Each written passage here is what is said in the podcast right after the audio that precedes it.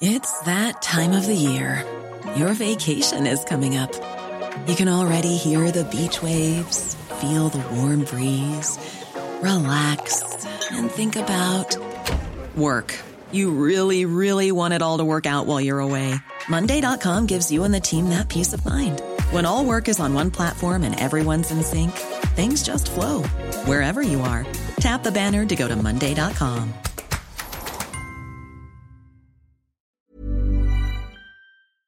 Heraldo Radio. Esto es Me lo dijo Adela con Adela Micha por Heraldo Radio.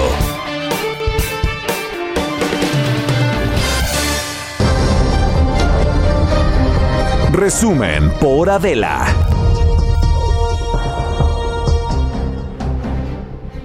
10, 10 de la mañana en punto. Bienvenidos hoy, miércoles a Me lo dijo Adela, miércoles 27.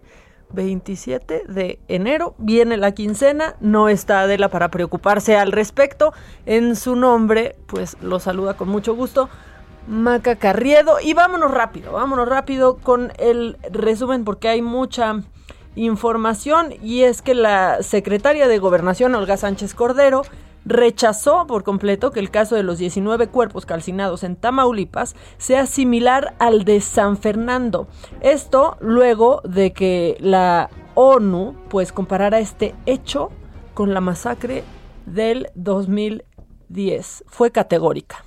Por ningún motivo es igual que lo que sucedió en San Fernando todos los días, a partir de que sucedió este evento, hemos estado en el gabinete de seguridad viendo los avances que se tienen sobre esta situación. Y te puedo decir con mucha seguridad que se ha avanzado y que se ha avanzado muchísimo, que tenemos mucha información.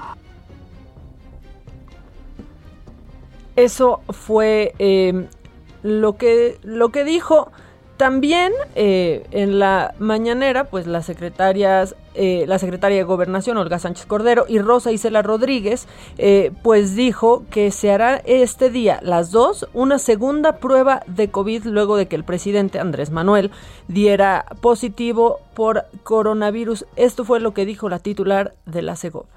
Hice dos pruebas, una rápida, negativa, y la otra PCR, negativa también. Hoy me practicaré la otra prueba. Estuve a una distancia muy razonable del presidente. El viernes que estuve ahí, eh, básicamente estaba el presidente, la secretaria de Seguridad y Protección Ciudadana, y después estaba yo. Bueno, eso fue lo que dijo. Rosa Isela también, la secretaria, dijo que, que pues se la volverá a practicar apegándose al protocolo indicado. Así, así lo dijo. También, pues durante su participación en la conferencia mañanera, Rosa Isela Rodríguez, secretaria de Seguridad Pública, dijo que la violencia contra las mujeres y niñas es la otra pandemia. De esto y qué más habló en la conferencia matutina Paco Nieto. Buenos días, ¿cómo estás, Paquito? ¿Qué tal, eh, Maca? ¿Qué tal? Muy buenos días. Pues sí, hoy en la tercera mañanera sin el presidente López Obrador, debido a su aislamiento por contagio de COVID-19, se trató sobre las acciones inmediatas en el combate a la, a la, violencia contra las mujeres. La secretaria de Gobernación, Olga Sánchez Cordero, acompañada por las integrantes del Grupo Interinstitucional de Estrategia contra Violencias, en la que ya está participando la titular de la Secretaría de Seguridad, Rosa Isela Rodríguez, dieron datos duros sobre esta problemática y dieron a conocer un programa de acciones para combatirlo. Eh, por ejemplo, Rosa Isela Rodríguez eh, dijo que eh, la violencia, como tú ya lo adelantaste, que viven las mujeres y las niñas es la otra pandemia que se enfrenta en todo el mundo y en el caso de México dijo hay un plan para su tratamiento.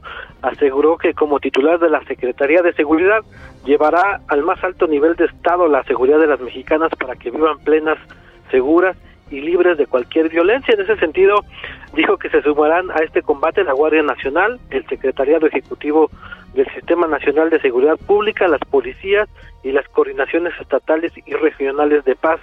En ese sentido, anunció cinco acciones como garantizar en las 32 mesas estatales y en las dos en las 236 coordinaciones regionales la presencia del Instituto de las Mujeres, de las comisiones para la atención a la violencia de género y de búsqueda de víctimas, donde se abordará este tema cada semana. Ya más tardar, dijo la funcionaria, el primero de marzo deberá, deberá estar concluida esta tarea. Y Maca también eh, llamó la atención los datos duros que dio la titular de la Comisión Nacional para, ver, para prevenir y erradicar la violencia contra las mujeres, eh, Fabiola Alaniz. Ella dijo que el año pasado, del conjunto de víctimas de todos los delitos, 31% son mujeres. En ese sentido, dio a conocer que cada hora se, se reciben siete denuncias por lesiones dolosas de mujeres que permiten la apertura de carpetas de, de, investigación en 158 casos diarios, lo que significa que hubo 57 mil 495 denuncias el año pasado. También dio a conocer los municipios del país con más casos de feminicidios. A la cabeza está Ciudad Juárez con 19 casos, pero también le sigue Tijuana, Monterrey, Culiacán, Zapopan y alcaldías como Iztapalapa y Cuauhtémoc, es decir, que el 18% de los municipios que se, que se concentran en todos en eh, de los 18 por, el 18% de los municipios del país se concentran eh, pues los, todos los casos de feminicidio. En esta mañanera también pues la secretaria de gobernación dio a conocer que se están instalando módulos en los aeropuertos del país para aplicar pruebas para detectar COVID-19 a los, a los pasajeros que vuelan a los Estados Unidos. Estos módulos tienen como propósito evitar a, que los pasajeros pues que van de México a Estados Unidos eh, sean regresados o tengan algún tipo de problema al ingresar a los Estados Unidos. Dijo que se está eh, haciendo un trabajo en conjunto con la Secretaría de Turismo y Comunicaciones para buscar alternativas y el canciller Marcelo Lavara pues está realizando las gestiones correspondientes con el vecino país del norte para atender esta eh, eh, problemática. Y bueno el presidente eh, la secretaria perdón habló de que el presidente pues está estable está bien se encuentra de humor de buen humor y que pues será el subsecretario Hugo López quien dará a conocer cómo va la evolución de la enfermedad del presidente López Obrador. Pues fue parte de lo que sucedió el día de hoy, Maca. Oye, Paco, ¿y a ti también te tocó que te chulearan la chamarra? Que la secretaria andaba chuleando chamarras y chalecos. Fíjate que, pues sí, también al final ya nos dijo que traíamos una chamarra muy bonita. Yo traigo una chamarra de color azul, pero hoy fue a través de las chamarras y a través de los colores como ella dio pues las preguntas eh, eh, que hoy, por ejemplo, pues se extendió, eh, ya vemos a una secretaria mucho más enganchada en estos temas de, estuvo más preguntas. Es, es correcto porque el lunes empezó un poco, pues, por, decirlo así, un poco flojo, un poco tieso el tema y bueno, pues ahora ya vemos a la, a la, a la secretaria, pues ya en su papel de, eh, pues de, de este, de, de en su papel principal de estas eh, mañaneras donde no está el presidente López Obrador. Sí, ya entrando a más temas, ¿no? Eh, y, pues muy bien, Paquito, tú muy bien que traías chamarra azul, los colores de tu H empresa, ¿eh? Es correcto, traigo el color de el Heraldo de México. Le vamos a poner un logotipo de la, del H para que nos identifiquen más. Exacto, oye, que suene, que suene. Ah, del Heraldo Radio, por favor. Ok, ok. Ya Me lo dijo Adel. Exactamente, exacto. Hashtag me lo dijo Adela y, si pues nos hace ahí una mención especial. Perfecto. Ya estás, Paquito. Muchas gracias por la información. Estamos pendientes con cualquier, con cualquier cosa. Buenos días. Que estés muy bien. Bueno, y la noche de este martes la Secretaría de Salud corrigió los números presentados en la conferencia, por lo que en el país suman ya 1.788.905 contagios por COVID-19 y 152.016 muertes. En las últimas 24 horas se reportaron 1.743 decesos y 17.000 contagios. Primero se habían reportado tan solo 7.000 contagios. Ya nos acostumbramos a, decir tan solo, pero después es que corrigieron con 10.000 más y así se llegó a esta cifra de 17.165 contagios. Y en este tema, pues el INEGI, que está ya dando resultados de este censo que, que se realizó el año pasado, muy atropellado porque fue a pues les agarró la pandemia y tuvieron que ver cómo, cómo seguir. Bueno, pues INEGI reportó que el COVID fue la segunda causa de más muertes de enero a agosto del 2020. El instituto reporta 108.658 decesos, lo que representa un 44.8% luego de los 75.017 casos informados por la Secretaría de Salud en ese mismo periodo, un 44.8% más de la cifra oficial dada por la Secretaría de Salud en ese mismo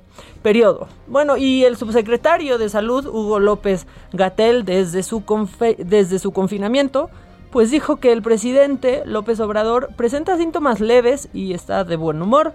Agregó que el mandatario presentó eh, un poco de febrícula y dolor de cabeza. Mientras tanto, López Gatel informó que dio negativo en dos pruebas de COVID que se realizó luego de estar en, contacto con el presidente, pero se mantendrá aislado hasta el viernes. Eso fue lo que dijo en la conferencia que está dando vía remota. El doctor Alomía está en Palacio Nacional y él entra de manera virtual.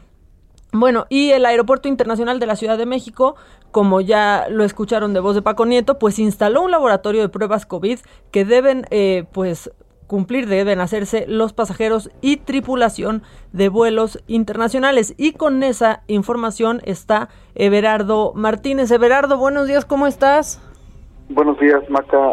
Pues bien, así es como comentas, el aeropuerto ayer informó eh, ayer 26 de, enero informó que instaló un módulo de pruebas eh, COVID-19 en, en la terminal 1, específicamente entre las puertas 3 y 4, como sabrán el auditorio, pues este aeropuerto cuenta con dos terminales, eh, prácticamente dividido en 50% cada terminal del volumen de pasajeros que se maneja, es el aeropuerto más importante del país por número de, de pasajeros, Maca, solamente para, para dimensionarlo, se mueven al año, bueno, en 2019, antes de la pandemia, se movían 50 millones de pasajeros anualmente. Eso quiere decir que este pues es el aeropuerto con mayor eh, demanda de tráfico aéreo internacional y desde luego con Estados Unidos pues es el principal país con el que hay intercambio. Eh, ahora, por esto es importante señalar que desde el 26 de enero el aeropuerto, más bien Estados Unidos está exigiendo a los viajeros que eh, quieran internarse al país una prueba de COVID que resulte negativa. Esto quiere decir que si no la no la han tenido los pasajeros, pueden perder sus vuelos y este por lo tanto pues hacerse este pues despedirse de su de su viaje eh, ni siquiera con posibilidad de reembolso porque realmente aquí la autoridad es la que te está la que te negando el, el viaje. Hay que decir este, que el aeropuerto internacional pues informó ayer que se instala este módulo y que iniciará este también una labor de apoyo el, el aerotren, este transporte que va de una terminal a la otra y que empezará a partir de las cuatro horas. Esto para pues ayuda de los pasajeros que busquen eh, una prueba para que no puedan perder su vuelo. Eh, también hay que decir que el servicio instalado este, ofrece una prueba de antígenos, una prueba rápida, con un costo de 680 pesos, con un resultado de 15 minutos, y también un examen PCR que cuesta 2.500 pesos, y este está listo en 24 horas para que los pasajeros vayan preveyendo su, eh, su, análisis, su prueba COVID. Eh, Maca, pues esa es la información. Eh, este aeropuerto, el más importante, se une ya prácticamente todos los aeropuertos del país porque pues como repito Estados Unidos es el principal eh, socio comercial es el principal destino de, los viajeros nacionales y también de allá viene mucho estadounidense por eso la importancia de esta información Maca Oye, Everardo, y será interesante por ahí empezar a ver cuál ha sido el porcentaje de positividad en estas pruebas, ¿no? De, de la gente que está planeando viajar y se encuentra con que da positivo. Sí, va a ser, va a ser importante realmente esto porque eh, también eh, hay, hay, varios fenómenos ahí, Maca, uno es el turismo de, vacunación, que es lo que estamos observando eh, en estos días, este, y vamos a también ver este, pues la eficiencia de las pruebas, porque como sabrás, las pruebas rápidas sobre todo son las que tienen algunas dudas Y sobre todo, justo eso te iba a decir, porque la, la, prueba de antígeno la recomiendan los doctores, y esto lo sé porque es la que me ha recomendado mi doctor, en caso de presentar síntomas. En caso de no ah. presentar síntomas, la que te recomiendan hacerte es la PCR. Exacto, sí. Sí, ya el, tipo de prueba depende del, del, estado en el que en el que te encuentres. Si tienes dudas de si estás contagiado o no, quizás lo preferible es la PCR, aunque tiene una pues te la entregan en 24 horas, ¿no? No es inmediatamente. Sí, hay que tomar el tiempo también. Eh, los viajeros, quizás lo más recomendable es llegar con tu PCR ya, ¿no? Y pues asegurarte con el antígeno al llegar al aeropuerto. Así es, y muy importante, 72 horas máximo debe de estar eh, la prueba. Si es eh, una prueba tomada antes de 72 horas antes del vuelo, eh, te van a no vale, te van a pedir nuevamente la prueba. Sí, eso eso es importante y también decirlo es importantísimo guardarse tras hacerse la prueba. Antes y después, ¿no? Para que tenga mayor eficacia. Sí, nada más, nada más para, para finalizar, pues hay que recordar que el, el virus eh, tiene un periodo de incubación en el cual pues una PCR puede salir negativa y puedes realmente estar contagiado, incubarlo y tener los síntomas, este, incluso en el vuelo posteriormente, ¿no? Pues sí, así es. Bueno, pues muchas gracias. Seguramente mucha gente eh, eh, estará ahí perdiendo, perdiendo sus vuelos por no tomar las precauciones necesarias y pocas son las compañías aéreas que se solidarizan con esto, ¿eh? Ojalá, ojalá que no, Maca. Eh, recordar más, puertas 3 y 4, ahí está el laboratorio para las pruebas COVID. Perfecto, de, de mm, eh, salida, supongo. De la Terminal 1 en la salida, sí, así es. Ok, perfecto. Pues muchas gracias, muchas gracias, Everardo, por la, por la información y estamos pendientes. Muchas gracias, Maca, seguiremos informando de esto. Muchas gracias a ti y pues también hay que ir a Querétaro porque justamente en el aeropuerto de aquel estado pues se instaló también un laboratorio de pruebas COVID y con esta información está Fernando Paniagua. Fer, buenos días, ¿cómo estás?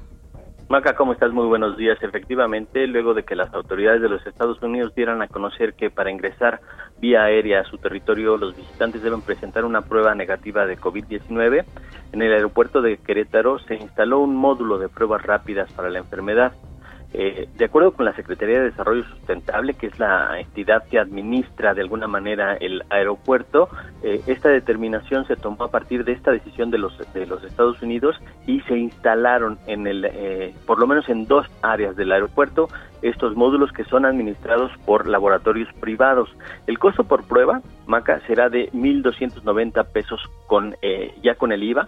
El laboratorio podrá emitir factura en caso de que el usuario lo requiera el pago se podrá realizar en efectivo o con tarjeta bancaria. El resultado se obtendrá en un promedio de 30 minutos al ser una prueba rápida de antígeno y se pedirá un certificado por parte del laboratorio avalado por el gobierno federal a través del Instituto de Diagnóstico y Referencia Epidemiológico, el INDRE.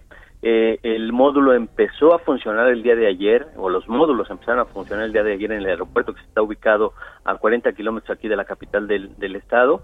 Y bueno, hasta este momento todo funciona bien, no hay noticias de que se haya complicaciones. Bueno, tampoco el, es que el aeropuerto Querétaro sea un, una estación de mucho flujo de, eh, pasajeros, es más bien de carga, pero bueno, para quienes realizan vuelos hacia los Estados Unidos, que sí tienen varias interconexiones, se están realizando ya estas pruebas, Maca. ¿Son las pruebas de antígeno tan solo, Fernando?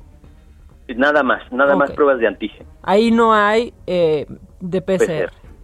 No, no, no, solamente antígeno y si el viajero quiere llevar una, una prueba PCR debe realizársela en algún otro lado. Exacto, igual 72 horas antes máximo de, de, viajar. Máximo.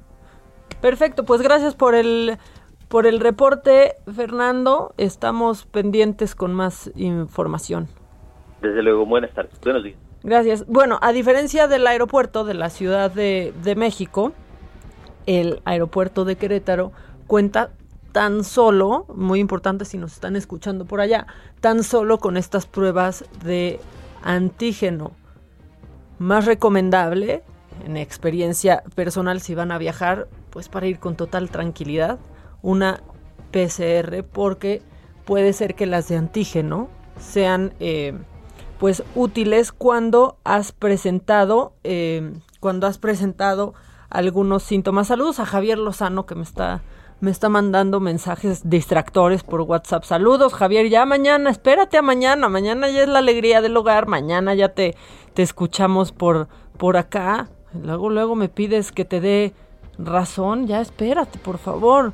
Bueno, y se coloca Puebla entre las entidades con mayor población en el país. Esto también lo informa el INEGI. Dieron a conocer que el 52% de los habitantes son mujeres, el 48% hombres y con esta información está Claudia Espinosa. Claudia, ¿cómo estás? Buenos días. Muy bien, te saludo con gusto a ti y a todos los amigos del Heraldo Media Group. Justo como lo comentas, pues Puebla se ha colocado ya en el quinto lugar a nivel nacional con más habitantes en nuestro país. Esto se desprende de los resultados del Censo de Población y Vivienda 2020. Se da a conocer que hay 6.583.278 personas en todo el estado. Como bien lo decías, 52% son mujeres y 48 hombres. Pero además, de acuerdo con el coordinador del INEGI aquí en la entidad, Ignacio Gómez Oberón, la edad mediana en el 2000 aquí en Puebla era de 21 años, para el 2010 de 24 y en 2020 es de 28 años. Esto quiere decir que, bueno, pues obviamente los poblanos cada vez están eh, pensándolo más para tener hijos. La capital de Puebla se ha colocado dentro de los 10 lugares con mayor número de habitantes en todo el país, con 1.692.181 personas. Y bueno, también tiene un eh, municipio, San Miguel y Citlán, que solamente tiene 526 habitantes. La tasa de, de natalidad pues ha bajado a 2.2 hijos por familias y obviamente pues esto ha representado un menor número de nacimientos y que la población aquí en Puebla cada vez pues tenga un rango de edad mucho mayor. Son parte obviamente de todos estos datos que se estarán analizando por parte del ENEGI y que mencionan una mayor urbanización para Puebla a comparación del 2010. Es la información desde Puebla. Muchas, muchas gracias. Oye, pues sí, la, la Ciudad de México también Claudia pues ha envejecido, ¿eh? Muy, muy interesantes estos datos que arroja el censo del INEGI. Así es, y sobre todo, bueno, también se ha hablado de que se incrementa eh, muy poco, en realidad un año escolar más, eh, la tasa de educación, eh, mayor acceso de las mujeres, con un avance del 77% aquí en Puebla, pero obviamente, pues esto se irá viendo ya en la práctica en los siguientes meses, así lo mencionaban en el INEGI, y sobre todo considerando, pues, este último año con el tema de la pandemia. Pues sí, pues sí, la verdad es que sí, y atropellado el censo también. Muchas gracias, Claudia, por la información. Seguimos, seguimos pendientes. Bueno, y en este mismo tema, pues el Estado de México es la entidad con mayor población en el país y esta información la tiene Leticia Ríos. Hola Leticia, buenos días. Hola, ¿qué tal Maca? Buenos días. Efectivamente, la población total en el Estado de México suma 16 millones 992 mil 418 habitantes, con lo que se mantiene como la entidad más poblada de todo el país con el 13.5% de los más de 126 millones de habitantes que somos a nivel nacional, de acuerdo con el Censo de Población y Vivienda 2020 realizado por el INEGI. Roberto Belmón Muñoz, coordinador estatal México Oriente del INEGI, precisó que la población de la entidad mantiene una tasa de crecimiento anual del 1.2%, similar a la nacional. En conferencia de prensa señaló que del total de población del EDOMEX, el 51.4% son mujeres y el 48.6% son hombres. Por municipio, Ecatepec es el más poblado, con un millón seiscientos cuarenta y cinco mil habitantes. Y bueno, Maca, pues de esta manera el EDOMEX eh, se encuentra en, en esta primera posición, seguido por la Ciudad de México que pues sabemos tiene nueve millones de habitantes. Los encuestadores del INEGI eh, también contabilizaron aquí en el territorio mexiquense cinco millones cuatrocientos tres mil cuatrocientos noventa y dos viviendas, de las cuales llama la atención eh, que el quince punto dos por ciento están deshabitadas. Eh, podría ser porque están abandonadas o simplemente porque no vive nadie. Los datos del INEGI señalan que en el 2020 el 39.3% de los mexiquenses se encuentran en un rango de edad de entre 30 a 59 años, el 19% son jóvenes y el 11.3% adultos mayores de 60 años. Maca. Muchas gracias por la información, Leticia. Estamos pendientes de todos modos. Eh, si hay algo más que nos quieras platicar. Muchas gracias, buen día. Gracias, que estés muy bien. Bueno, ya lo escucharon ustedes, lo escuché yo también. Esa fue la chicharra que nos manda a corte. Así que si da tiempo, pone el teléfono para que se pongan en contacto con nosotros. Nos vamos a un corte y regresamos, seguimos con más. Esto es Me lo dijo Adela.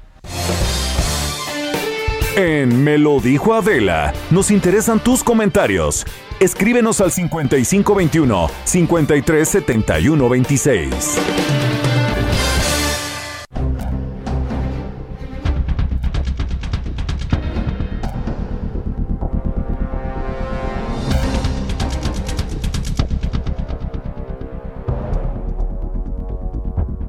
Continúa escuchando Me lo dijo Adela con Adela Micha. Regresamos después de un corte. Heraldo Radio, la HCL se comparte, se ve y ahora también se escucha.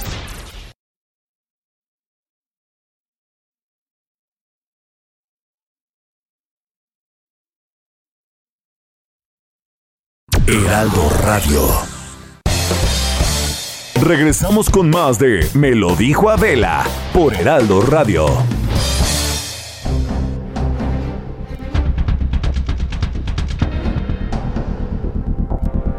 Estamos de regreso, ya estamos de regreso, se los dije que era una pausa veloz y bueno, para, para seguir con, con, con datos, este es un dato triste y es que, bueno, triste y doloroso y es que Colima pues fue el estado con más mujeres asesinadas. Eh, durante el 2020. Esta información la tiene Marta de la Torre desde Colima. Marta, buenos días, ¿cómo estás? Hola, ¿qué tal, Maca? Buenos días. Efectivamente, pues eh, Colima acá vive una, una situación complicada precisamente por los eh, casos de COVID-19. Eh, perdón, por los casos de, de asesinatos de mujeres. pues es también la costumbre. Exactamente, que, es la costumbre, pero que también eh, pues, se considera, sobre todo por muchos especialistas, Maca, como una pandemia que nadie quiere ver y que las autoridades se niegan a asumir su responsabilidad. Y es que precisamente este estado fue la entidad con más asesinatos por tasa en el 2020. Solamente te doy algunas, algunas cifras. Por ejemplo, en el caso de homicidios dolosos de mujeres, eh, se registró una tasa de 21.3 mujeres por cada 100 mil eh, habitantes femeninas. Esta cifra pues triplica la tasa, eh, digamos, la media nacional que fue de, más bien quintuplica la media nacional que fue del 4.3%, cinco veces más que lo que ocurre en el resto del país. Y respecto al estado que está en segundo lugar, por debajo de Colima, es prácticamente eh, pues lo, lo doble. Baja California tiene 14.1, eh, prácticamente eh, lo doble de lo que registra eh, Colima en respecto al asesinato de mujeres.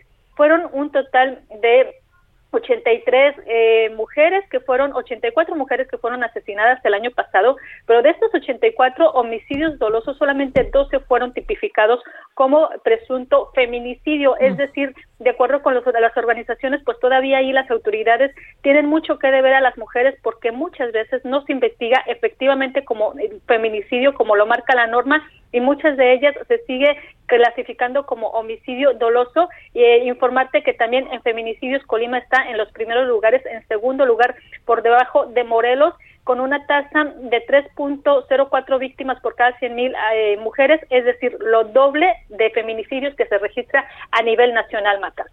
Híjole, qué, qué datos tan, tan tristes, Marta. Efectivamente. Pues bueno, seguimos pendientes eh, y ojo, ojo a Colima, no podemos soltar, soltar estos datos. Efectivamente, y destacar y destacar nada más que mm, Manzanillo, el puerto de Manzanillo es donde más mujeres están asesinando, también le sigue Tecomán y la capital pues no está eh, exenta en estos asesinatos, Maca. Pero en primer lugar, Manzanillo, Colima. Manzanillo, efectivamente. Bueno, pues gracias por esta por esta información que quisiera no nos estuvieras dando, sinceramente, Marta, pero muchas gracias. Gracias, buen día. Buen día para para ti también y vámonos con qué está pasando en el mundo, ¿no? ¿O a qué vamos?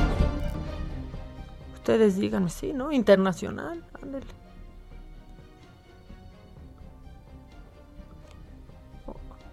Ah, ya, yo estoy esperando. Yo digo, ¿qué está pasando? ¿Qué está pasando? Estaba esperando la cortinilla, pero no se preocupen, porque en información internacional, en Reino Unido, pues desalojaron las instalaciones de la planta de envasado de las vacunas contra COVID de AstraZeneca. Pues esto debido a un paquete sospechoso. La semana pasada en la India también hubo en otro laboratorio una situación extraña con un incendio. Bueno, las instalaciones tuvieron que ser desalojadas por precaución mientras que las autoridades pidieron evitar la zona hasta nuevo aviso. Híjole, y esta información, la FDA, eh, pues que es el equivalente a la COFEPRIS en, el Estados, en los Estados Unidos, la Administración de Alimentos y Medicamentos, pues ordenó extender una alerta para todos los desinfectantes provenientes de nuestro país, de México. Esto lo hicieron por medio de un comunicado en donde indicaron que dichos desinfectantes a base de alcohol podrían estar contaminados por metanol, sustancia que puede ser tóxica cuando se absorbe por la piel y mortal si se ingiere. Pues este, buena suerte porque nos hemos estado poniendo gel durante, durante un año. Esta información yo no sé si, si recuerden, pero hace un año ya se había dado a conocer y habían eh, detectado y habían hecho una lista de algunas marcas.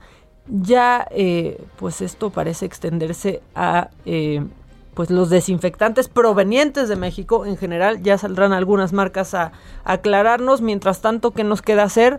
Pues revisar los ingredientes del gel antibacterial o, eh, o pues líquido que estemos usando. Yo, por ejemplo, estoy leyendo el que tengo aquí siempre en, en cabina y dice alcohol etílico, alcohol isopropílico, agua bidestilada, mistrato de isopropilo, propilenglicol, lanolina y fragancia. Este, marca Walford, no lo tiene. Hay otros que sí, todos ahorita en este momento, pues a leer su desinfectante, porque pues no solo nos tenemos que cuidar del coronavirus, también, al parecer, de nuestro gel desinfectante.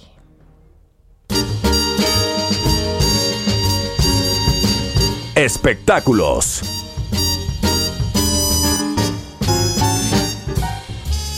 Híjole, uno más, uno más al club de Pati Navidad, ya sin Twitter. Eh, pues de Kiko, que también estaba ahí eh, compartiendo teorías del 5G, pero ahora León Larregui, el vocalista de Zoe.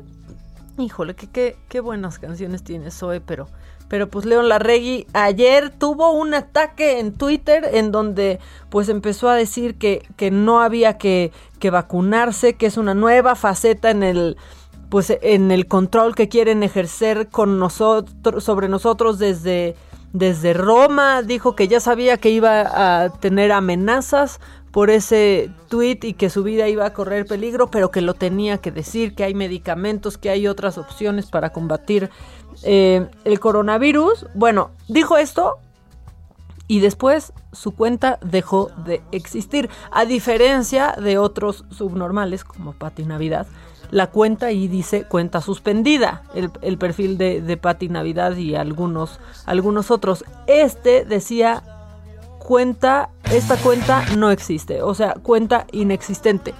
Pues no sabemos si él puso eso, quiso dejar ahí esa información y cerrar su cuenta y despedirse de Twitter o si Twitter pues este ejerció alguna acción para cancelar o eliminar por completo su cuenta y si sí esto es parte de la pandemia. No, no es cierto, no crean, cuídense y cuando se pueda hay que vacunarnos allá cuando se pueda en el 2025 según según nos corresponda. ¿Y los deportes qué? Los deportes. Bueno, pues en los deportes, eh, el América venció a Juárez 2 por 0 en el cierre de la jornada 3 del torneo Guardianes 2021. Pues a ver, con todo y la polémica arbitral que se, que se armó, pues sumaron ya su segundo triunfo del torneo, con todo y que Rayados contagió a su planta, con todo y eso, pues le ganó a Juárez. Ahora, no soy experta, Pero así que tú digas, qué bárbaro, qué bruto, qué mérito ganarle a Juárez. Pues yo no sé, díganme ustedes, aquí en cabina me están diciendo que para nada. Oigan, y esta información pues importante también y a la que hay que ponerle atención, Hanna Gutiérrez, que es jugadora eh, del Club América, eh, pues fue amenazada de muerte luego del partido ante el Mazatlán FC. A través de las redes sociales, diversos usuarios pues le dijeron que si no regresaba a la Ciudad de México le podría ocurrir algo ya que estaba siendo observada en el hotel en donde estaban en concentración. Además, eh, pues la amenazaron con dañar la integridad física de su familia y eso es absolutamente inaceptable, inadmisible y hay que hablarlo y a ver si pudiéramos luego platicar, platicar con ella. ¿De qué está hablando la gente en redes sociales? Trending Topic. Que nunca queremos ver, pero que muchos pues deberían, es que hoy es día del nutriólogo. Hoy pueden felicitar. No me voltees a ver así, Gisela. O sea, me, vio con unos ojos de pistola que me gritaste con los ojos, como dice, como dice Adela. Bueno, hoy se celebra el día del nutriólogo. Eh, y pues yo sí tengo a varios, ¿eh? La verdad es que yo tengo a varios, a varios doctores a varios médicos nutriólogos que felicitar hoy, al doctor eh, Miguel Gou, al doctor Fraga, al doctor Mirón, bueno, a todos ellos si me están escuchando felicidades y si no, pues si alguien los conoce y me está escuchando, díganles que los estamos felicitando. También Mozart es tendencia porque un día como hoy, pero de 1756, nació este compositor, virtuoso, pianista, director de orquesta quien es considerado uno de los músicos más influyentes y destacados de la historia. Entre sus obras están La flauta mágica, Las bodas de Fígaro y Requiem. Y bueno, pues también, ¿cuál es el hashtag que está en, en tendencia? Pues hashtag me ardí. Somos bien ardidos, somos bien ardidos. Me ardí cuando mi ex cambió su foto de perfil con su actual novia. ¿qué es eso? Me ardí cuando le pasé las respuestas de un examen a un amigo y el desgraciado sacó mejor calificación que yo. Me ardí cuando vi a mi novia jugar fútbol mejor que yo. Híjole, cómo les duele, ¿verdad? Que una mujer sea buena para los deportes. Y me ardí cuando no solo yo, todos los mexicanos, los hijos de mis hijos y toda mi descendencia nos ardimos cuando ese vato se tiró fingiendo que era penal pues yo todavía no me yo sigo ardida y eh, de las personalidades y de los sucesos que se está hablando en redes sociales está en tendencia Angela Merkel, Hanna Gutiérrez, que es quien les acabo de, contar, eh, esta jugadora del Club América que fue amenazada ante, después del partido de Mazatlán FC, Juan Carlos Iracheta, bueno, esto porque el día de ayer el señor Iracheta murió por complicaciones de COVID-19.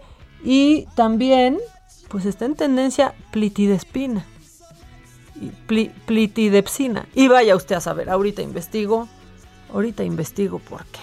Pero esas son las tendencias y de eso es de lo que se está hablando en redes sociales. Fíjense que hoy, este, bueno, ya están ustedes informados, ahora sí podemos chacotear como con un poco, con un poco de, de más gusto, pero está en la línea antes del chacoteo, antes del chacoteo porque ya volteó a verme de una manera muy, muy este, híjole, pues muy intensa, Gisela. En la línea está el doctor Tonatiu Guillén López, él es profesor investigador del Programa Universitario de Estudios del Desarrollo de la UNAM y excomisionado del Instituto Nacional de la Migración. ¿Cómo estás, Tonatiu? Buenos días. ¿Qué tal, Maca? Muy buenos días y gracias por invitarme. Oye, gracias a ti por, por estar aquí. Y es que creo que hay un, un, tema importante que muchos pues hemos visto en las noticias, pero que realmente eh, pues nos falta entrar un poco y que se explique, que se explique más. Y es que pues Biden termina con esta política de tolerancia cero en la frontera. Y antes de que hablemos de, de esto, quiero que nos cuentes qué implicaba la tolerancia cero impuesta por Trump. Mira, Meca, el proyecto antimigrante y xenófobo de Trump fue un programa de muy amplia escala. Tenía muchas eh, frentes, muchas variantes, desde el muro, que fue lo más emblemático, eh, sobre todo cerrar a Estados Unidos a la inmigración y refugio, se pusieron cada vez más difíciles eh, con, con la recepción de personas, se implementó este programa que se llamó Remain in Mexico, o protocolo de protección de migrantes, que implicaba que las personas que solicitaran asilo se quedaran en México esperando a la espera, ¿no? Fechas de atención, lo cual pues este cada vez se prolongaban más y terminaron retornadas por este procedimiento alrededor de 70 mil personas. Eh, y hay que agregar que al último etapa, el último año, con el argumento de la pandemia, este, cualquier persona que era eh, que solicitaba ingreso por o atención por refugio o intentaba un ingreso irregular a Estados Unidos era regresada de inmediato. A esto le llamaron expulsiones. Entonces, eh, literalmente iba toda la estrategia desde el muro que, Biden suspende hasta suspender también estas otras iniciativas que te comento.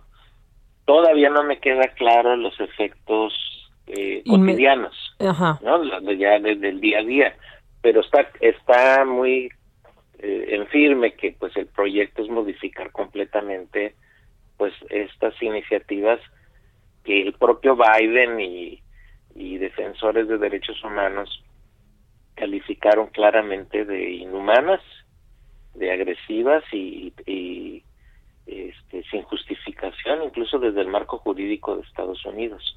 Claro, y esto es lo que está cambiando. Y esas imágenes, ¿no? Que, que veíamos, que veíamos Tonatio desgarradoras y familias separadas, ¿no? Sin importar edades.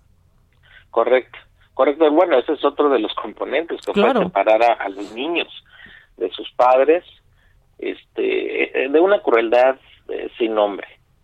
Y, y, hay más cosas, yo, yo creo que entre los efectos que todavía tenemos, pues fue estas presiones a los gobiernos de México y de Centroamérica, que para México eh, implicó que eh, se comprometiera el gobierno a, utilizar a la Guardia Nacional como un aparato de contención masivo. Eh, algo así también pasó con los gobiernos de Centroamérica y, directamente el ejército y la policía guatemalteca, por ejemplo, han estado en, en tareas conteniendo de contención, ¿no? De los flujos. Entonces, eh, eh, todo ese mapa es un legado de la época Trump y, y espero que ya está en corrección buena parte y hay eh, medidas que al menos ya en anuncio, Maca, son muy buenas, como como el de avanzar en la regularización de los más de 100, de 11 millones de personas que están ahí en, Estados Unidos en condición irregular y de los cuales casi cinco, poco más son, son mexicanos. Entonces nos interesa muchísimo que eso se corrija y de que estas personas tengan otra calidad de vida en Estados Unidos y además de que se resuelva la cuestión de refugio, evidentemente. Un poco lo que estás diciendo es que por, por lo pronto en papel está, está bien. Falta ver. Está súper bien. ¿No? Falta, falta ver la, la implementación, porque aparte, pues sí es un tema que Biden, más allá de la importancia que, que tiene personalmente, pues tiene que que hacer algo rápido. Yo no sé si recuerdas, seguramente sí, pero en uno de los debates, uno de los golpes bajos eh, de Trump hacia Biden fue decirle, pues sí, yo usé las jaulas, pero ustedes las construyeron, refiriéndose a que había sido en la administración de Obama cuando Biden estaba como vicepresidente. Sí, bueno, es la, la, la maña de Trump es impresionante para todo pero es verdad, sí las construyó esa administración. No, no, no, y peor, y peor, o sea, durante el periodo de Obama tuvimos las deportaciones más grandes. Por supuesto. De mexicanos en décadas. Entonces tuvimos una crisis muy severa en la frontera, en las ciudades fronterizas del norte de México, por la cantidad enorme de personas que estaban eh, regresando a nuestro país y eh, agrego que muchas de ellas, casi un tercio, poco menos, dejaban hijos en Estados Unidos. Entonces, este, el, el, el, el lado eh, rudo también lo tuvimos con, con Obama. Claro. Fue muy, severo. Eh, Trump pues hizo de lo rudo un proyecto político, que fue con el que gana la elección en, en 2016 y quiso repetirlo, pero ya no le funcionó igual en este en el año pasado. Pero lo cierto es que el, el, el rubro migratorio sigue siendo uno de los grandes temas de, del debate nacional en Estados Unidos, probablemente en términos políticos el número uno. Y eh, sin duda, pues Trump se definió por un lado, Biden se está definiendo por el otro, pero hasta dónde vamos, por lo anunciado y por lo que está este caminando poco a poco, pues en general lo valoro como muy buenas noticias. O sea, si hay rectificaciones.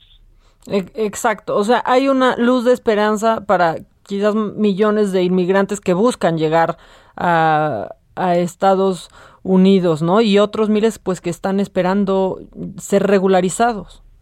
Correcto, sí, hay, hay puertas nuevas, opciones nuevas, y si avanza lo de la regularización, evidentemente incluye a los jóvenes. A los Dreamers. Sí, a los Dreamers. Este sería un paso extraordinariamente importante. Incluso si lo viéramos solamente como como por el lado económico, se mejoraría la calidad de vida de las personas este, de manera muy rápida, o sea, generarían otro, otras redes de, de comunidad y de, y de trabajo y de permanencia en Estados Unidos, pero eso también impacta a México. Ahí hay este pues un, una conexión económica que valoramos mucho por el lado del dinero, pero no por el lado humanitario, que son las remesas. Claro. solo contamos dinero, pero no decimos lo que implican. Que, que no son mérito de las familias. Que no son mérito del gobierno mexicano, también hay que aclarar. Absolutamente no, absolutamente no. Es un demérito, para decirlo claro, porque justo por no poder atender nuestro desarrollo, pues las personas han migrado y buscan otras opciones.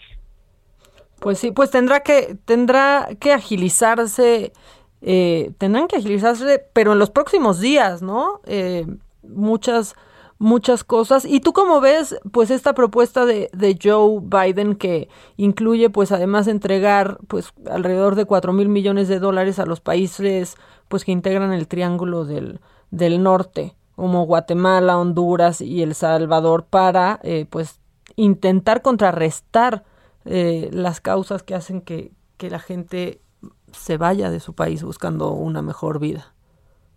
Pues es la ruta correcta pero insuficiente. Es, es hay no solo por dinero, también hay que hacer otro tipo de, de iniciativas y, y, algo que no decimos mucho, pero debemos decirlo y hacerlo visible, es que los estados centroamericanos y especialmente el, el hondureño es tremendamente irresponsable. O sea, hay una crisis política muy grave en Honduras, en buena parte motivada por una clase política terrible que no que no ha atendido en lo mínimo las condiciones de vida de su población, que está ahorita en especial crisis por los huracanes. Entonces, el, el, hay que decir también que hay que rectificar de manera eh, colaborativa, respetuosa, pero sí hay que señalar que hay un problema de Estado y de, y de mal gobierno definitivamente, especialmente en Honduras, y otro tanto El Salvador y Guatemala. Pero solamente si concentráramos la atención en la problemática hondureña, pues tendríamos casi la mitad del tema bajo una atención buena, ¿no? De buscarle una ruta de solución. Pero sí hay que agregar esa parte, o sea, la, la, la, clase política, el Estado hondureño, sí tienen que ser también llamados a responsabilidad claro. en, la crisis que se está viviendo. El escenario ideal, Tonatiuh, ya para dejarte ir, el escenario ideal, el siguiente paso que debe de dar el gobierno estadounidense con respecto a esto, ¿cuál es? Pues el más en firme es el de la regularización de las personas ahora ya en Estados Unidos. Ese, ese implica una ruta legislativa, pero hay las condiciones políticas para hacerlo. Creo que se van a ir despacito, pero si se avanza en ese camino es el más importante. Sin duda. el segundo, el segundo es desarrollo en Centroamérica.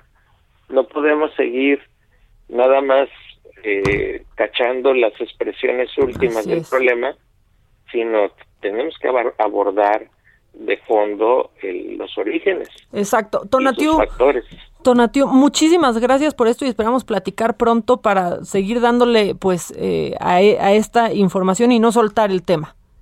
Me parece muy bien, Maca, un gusto saludarte. Muchas gracias, Tonatiu Guillén López, investigador del Programa Universitario de Estudios del Desarrollo de la UNAM. Vamos a un corte porque no quiero que me lleve y regresamos con más. Esto es Me lo dijo Adela. Continúa escuchando Me lo dijo Adela con Adela Micha. Regresamos después de un corte. Heraldo Radio, la HCL se comparte, se ve y ahora también se escucha. Heraldo Radio. La HCL se comparte, se ve y ahora también se escucha. Esto es Me lo dijo Adela. Con Adela Micha. Ya estamos de regreso. ¿Qué tal? Muy buenos días. Como siempre es un gusto y un placer estar con ustedes aquí en el espacio de Me lo dijo Adela. Y vamos a platicar con Pao Sasso. Mucha atención, caballeros. ¿Han visto a Pao qué guapa? Bueno, pues anímense a comprar este producto que está buenísimo para el placer, prolongarlo. Y además de eso, se van a sentir realizados súper bien. Mi Pao Sasso, bienvenida, platícanos. Ay, muchas gracias por las flores, mi Moni. Así es. Hoy les traigo un tratamiento súper ganador para las relaciones íntimas, relaciones en pareja, que siempre buscamos estar al 100 y pues luego a veces nos hace falta esa chispita, pues olvídelo porque llegó a México el tratamiento, el suplemento alimenticio más vendido en el mundo que se llama Black is the New Blue. ¿Qué es Black is the New Blue, Moni? Miren, hace tiempo existieron unas pastillas que se llaman las pastillas azules, que nos ayudaron a mejorar en un 28% las relaciones íntimas entre parejas.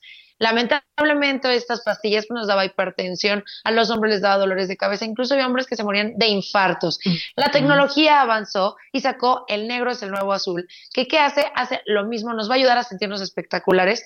No vamos a tener resultados de cuatro horas, Moni, vamos a tener resultados para cuando queramos y Además de esto, no va a tener efectos colaterales, no le va a doler la cabeza, no va a tener hipertensión, no va a tener infartos. Marque en este momento el 800 2305 mil, 800 2305 mil, porque si usted marca en este momento, en la compra del primer tratamiento se lleva el segundo completamente gratis. Así que marque en este momento al 800 2305 mil para poder llevarse este tratamiento súper ganador para recuperar esta vida íntima con su pareja. 800 2305 mil, mi Moni, ¿cómo ves? Muy bien, porque ya estamos a punto de festejar el Día del Amor, de la Amistad, de todo lo que tiene que ver con este asuntito íntimo. Así es que se prolongue todo el año. Muy bien, Pau. Amigos, pues a marcar 800 mil. Gracias, Pau.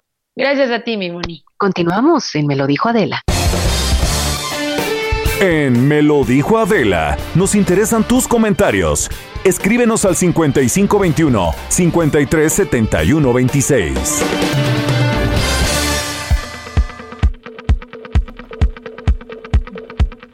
Ya estamos de regreso y sí, como dijeron, ya se acerca el 14 de febrero, o sea, ya huele a 14 de febrero. Y si no les huele a 14 de febrero, vayan al doctor. El que entendió, pues entendió. Oigan, muchas gracias a quienes nos están mandando mensajes. Eh, hola Maca, las de antígeno no sirvieron en la oficina, se las hicieron a todos y salieron negativos hasta los que tenían síntomas. Y las PCR fueron positivas. Bueno, también hay otra, otra cosa. Yo me he hecho, eh, o gente de mi familia que ha tenido pues síntomas que pudieran parecer coronavirus, la, la, de, la prueba de antígeno en un laboratorio. Yo he visto en redes, eh, por ejemplo, y anunciadas a personas que venden esta prueba para que te la hagas en casa. También eso quizás pueda influir porque tienes que hacer el mismo procedimiento del hisopo, eh, meterlo en una de las fosas nasales y yo no sé si eso este y pues no, no salga bien a, a, todos, mejor dejarlo en manos de pues de los profesionales, sinceramente. Eso puede ser. Lo que pues cómo manipulas las pruebas cuando las estás haciendo puede alterar el, el resultado. Eso pienso, eso pienso yo. Eso es lo que, lo que yo creo. Oigan, saludos eh, a, la, a la familia Moiño que nos está escuchando y a, a la prima rica que, también está escuchando este programa. Le mandamos saludos y, besos. Eh, soy la señora Lulú, saludos desde Monterrey, hacen que las noticias sean digeribles. Bueno, pues entre todos nos ayudamos, señora Lulú, sinceramente. Buenos días, eh, Maca, buenos días eh, a todos. Y dicen, eh, y otra, otra pregunta, ¿por qué no han dado la orden de pedir permiso a los que ingresan al país. Bueno, eh, específicame a qué te, te, refieres para poder hablar más de esto. Hola de la IMACA, saludos, buen día. Siempre les escribo y nomás no me mandan saludos. Soy Juanito González, soy chofer particular. A mi patrona no le gustaba el programa y ahora los escucha a diario. Muy bien, patrona de Juanito González. Eso me da mucha alegría para que Juanito, mientras la lleva usted a los lugares a los que le pide, que espero que sean los menos, señora, porque pues quédense, quédense, quédese en casa, este, pues qué bueno que ya le gusta también a, a su patrona y ojalá que no nos vengan escuchando ahorita juntos porque me imagino que sería muy incómodo el momento ahorita en el coche, o sea, pero el Juanito manejando, la jefa atrás, este, como de ¿por qué me ventaneaste y dijiste esto? Y así un silencio incómodo. Ojalá que no estén juntos, pero que Juanito, que tú sí nos estés escuchando, ya está escribiendo el Juanito. Sí, aquí se está riendo. Muy bien, ahora para así hacerlo incómodo, señora, ¿qué tal? Un aumento a Juanito. Piénselo. Piénselo, se lo dejo ahí sobre la mesa, un aumento a Juanito, se ve que es una persona responsable, leal, con buenos gustos, muy buenos gustos eh, radiofónicos. Piénsalo, quizás se merezca un ligero aumento y si no unas vacacioncitas porque pues también con eso luego se agandallan. Oigan, este, un saludo y un beso a los dos. Vámonos a lo macabrón, ¿no? Porque hay macabrón y hoy me quiero dar vuelo. Esto es Lo Macabrón. Bueno, y espero que Juanito nos haya mandado estos mensajes mientras mientras estaba pues detenido el coche, porque si lo hizo mientras iba manejando, señora, olvídelo del aumento. Olvídelo del aumento.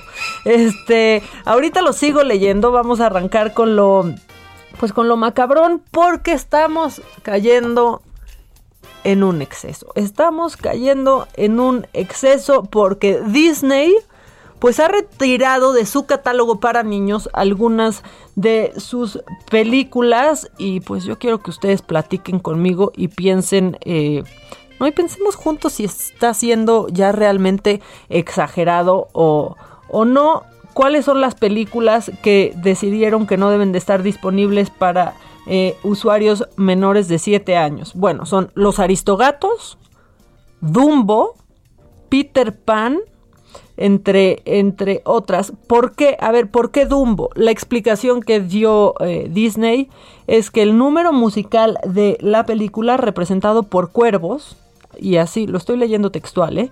imita y ridiculiza a personas de raza negra y asemeja a los esclavos africanos que fueron eh, bueno, a los esclavos de las plantaciones del sur. Eso eh, con Dumbo. Peter Pan, la razón que dan es que eh, pues la película describe con estereotipos a los integrantes de pueblos eh, indios estadounidenses, pues hablan una lengua incomprensible y se refieren a ellos como pieles rojas y también dicen que eso pues no es apto para niños menores de 7 años. Y los aristogatos es porque pues en la película hay un personaje que es el gato Shungon, este no Shingon, Shungon, eh, y es representado con rasgos étnicos y, y características de personalidad exagerados. Es una caricatura, también hay que decirlo, es una caricatura.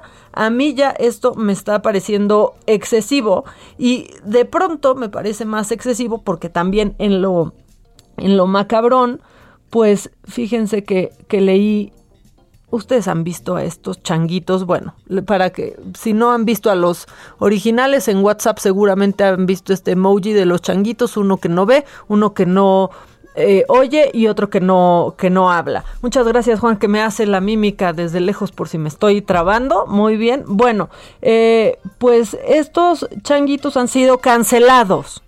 Cancelados por académicos de la Universidad de York para pues prevenir que algunas minorías étnicas pudieran resultar insultadas.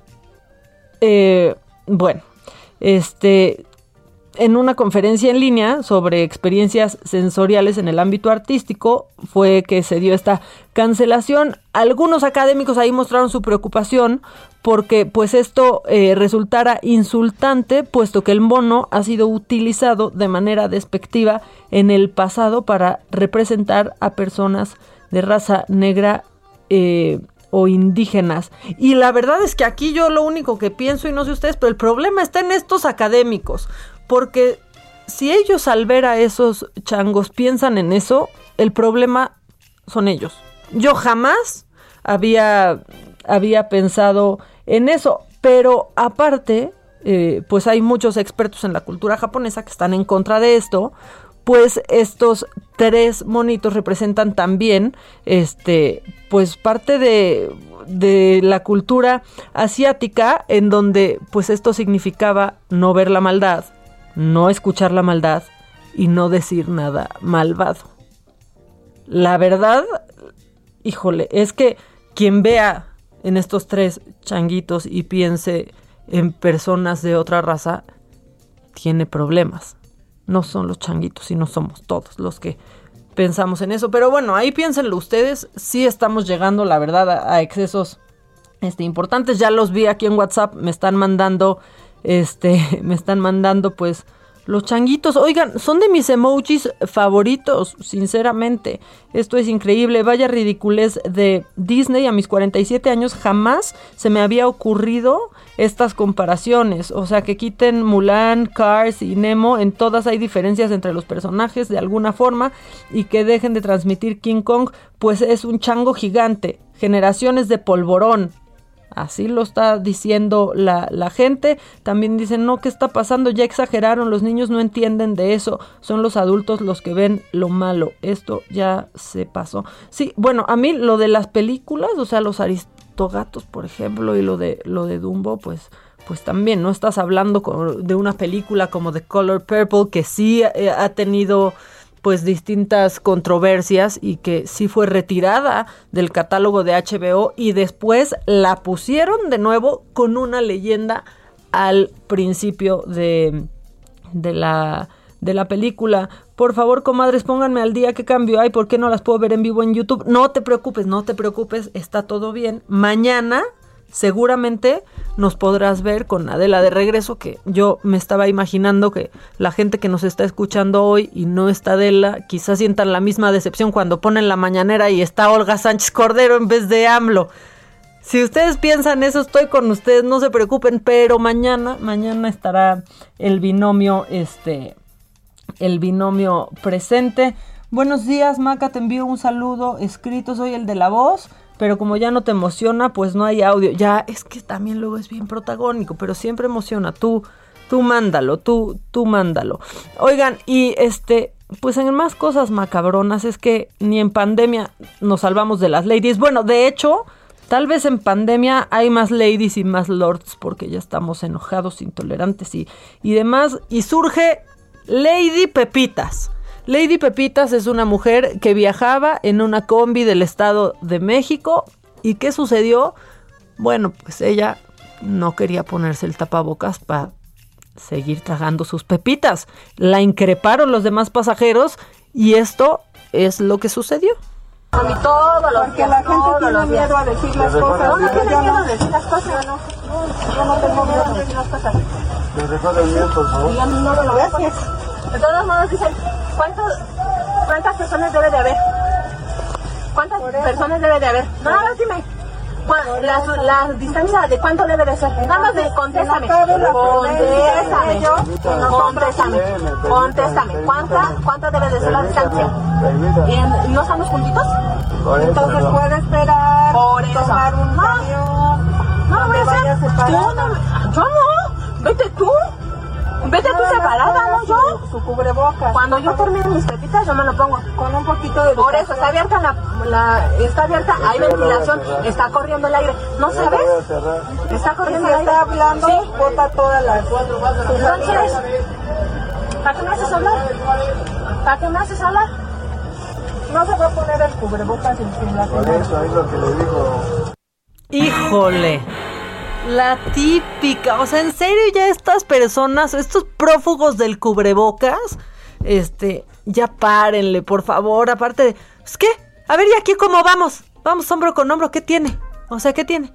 Pues me estoy comiendo mis pepitas estoy comiendo. O sea, señora, todo mal, las pepitas agarrándolas con la mano, sin cubrebocas, el cubrebocas de hamaca para la papada. La señora que estaba junto a ella se bajó porque dijo esta señora argüendera, porque sí, o sea, perdónenme, pero sí, vieja argüendera, no, no está entendiendo nada. Una mujer no pues la verdad es que no muy joven, una mujer a la que sí le podría afectar esta enfermedad que también dicho sea de paso, no es garantía ser joven para que no te afecte de más esta enfermedad y para que pueda acabar con tu vida, pero le valió.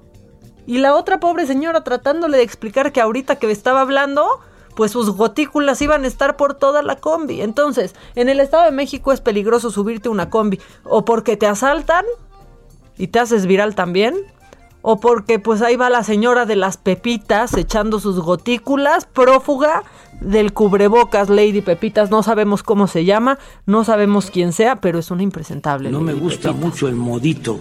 Sinceramente, el modito, el modito fue lo que, híjole, lo que nos, nos cayó, este, lo que nos cayó un poco pesado. Muchas gracias a todos por sus, por sus mensajes. Adela y Maca, los tres minutos son parte de la cultura. Los tres monitos, claro, justo es lo que dijimos y lo que representan. Hablar sin maldad, escuchar sin maldad, este, y callarse para no decir maldades. Bueno, eso es lo que estamos diciendo, pero a ver, explíquenle ustedes a los académicos de la Universidad de York, porque ya, o sea, en serio, ya estamos llegando a un grado que, que siento que, que pues aquí estamos como caminando con el superportero junto de cuando ya vamos a decir algo, córtale mi chavo, eso está ofendiendo a no sé quién, córtale mi chavo. Ya podemos por favor las películas de niños dejarlas para los niños y no desde nuestros ojos ya, este, híjole, pues ya de adulto y ya con juicio, pues meternos en contenidos que están hechos para, para, para ellos. Eh, me encantas, Maca. Saludos para Adela Rosario Fernández de Lara. Adela, aquí estará el día de, de, mañana. Hola, Maca, buenos días. Saludos. Son los monos sabios, exactamente. Aunque pusiste hola, Marta, entonces no sé si te equivocaste de letra o de programa. Pero esperemos que solo, esperemos que solo de letra, ¿no? Este, Maca. Aunque Adela no está, mándame saludos. Soy Dante. Ya, Dante, aquí están tus saludos. Maca, ¿te oyes? Maca, Maca, ¿te oyes? Fenomenal. Se extraña Adela, pero tú, qué bien lo estás haciendo. Se extraña muchísimo a, Adela. Ya estamos súper delicados en todo. Como que vamos a llorar porque extrañamos a Adela en este momento. Oigan, bueno, llorando, ya se los dije en los espectáculos, pero eso también está macabrón. Llorando tal vez está León Larregui o no. No sabemos si está llorando o no, no sabemos si le eliminó Twitter su cuenta o la eliminó él y nomás quiso ahí llegar, este, dejar su información falsa sobre las vacunas eh, y pues y pues irse sin dar explicación alguna. Bueno, y estábamos hablando de Lady Lady Pepitas, pero hay más, hay más este hay más eh, subnormales y más covidiotas, porque imagínense que ustedes van a revisar un lugar, son la autoridad van a revisar un lugar que parece que es la puerta de un congelador, pero está sospechoso porque han recibido denuncias de que ahí suceden cosas extrañas. Abren la puerta de lo que ustedes creen que es un congelador y es un bar clandestino.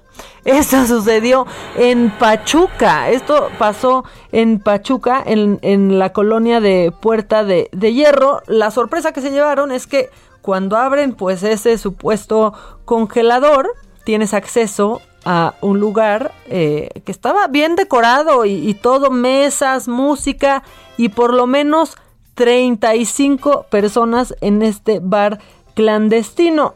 Tras ser descubiertos, pues fueron desalojados y procedemos, pareja, a la clausura de este lugar. Ya fue clausurado. Evidentemente no solo por no contar con las medidas básicas de seguridad sanitaria, sino porque pues están en semáforo rojo.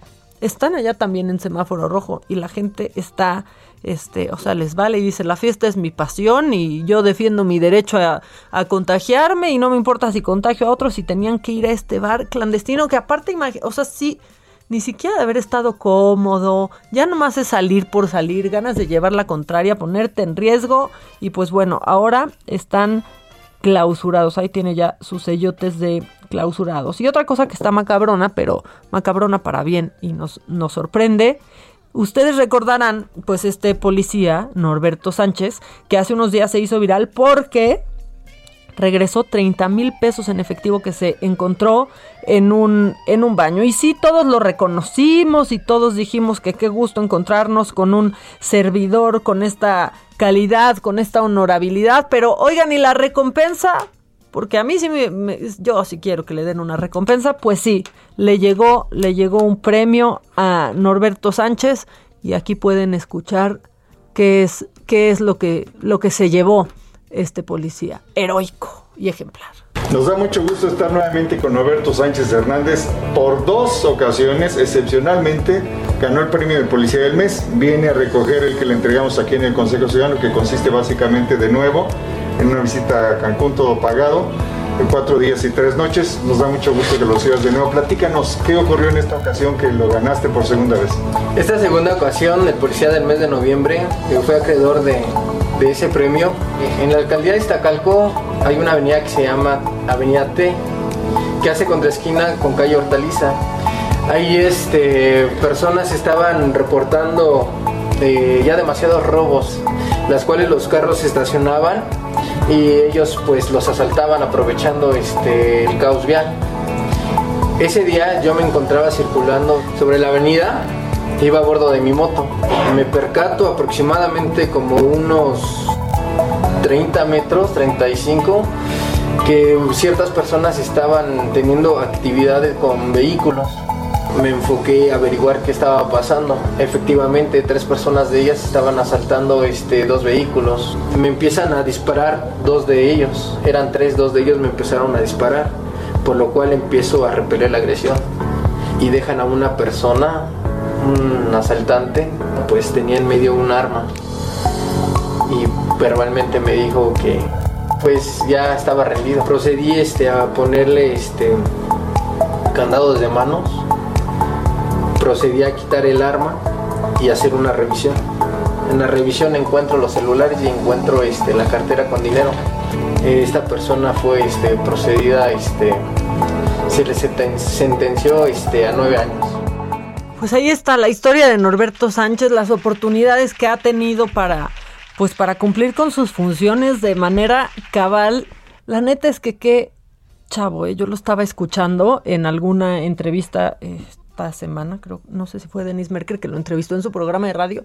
La, la neta es que qué qué padre, policía del mes y se nos va, pues se nos va a Cancún, se nos va a Cancún gracias a esta buena acción. Oigan, y es oficial, es oficial el Festival de Cannes, eh, se llevará a cabo del 6 al 17 de julio del 2021.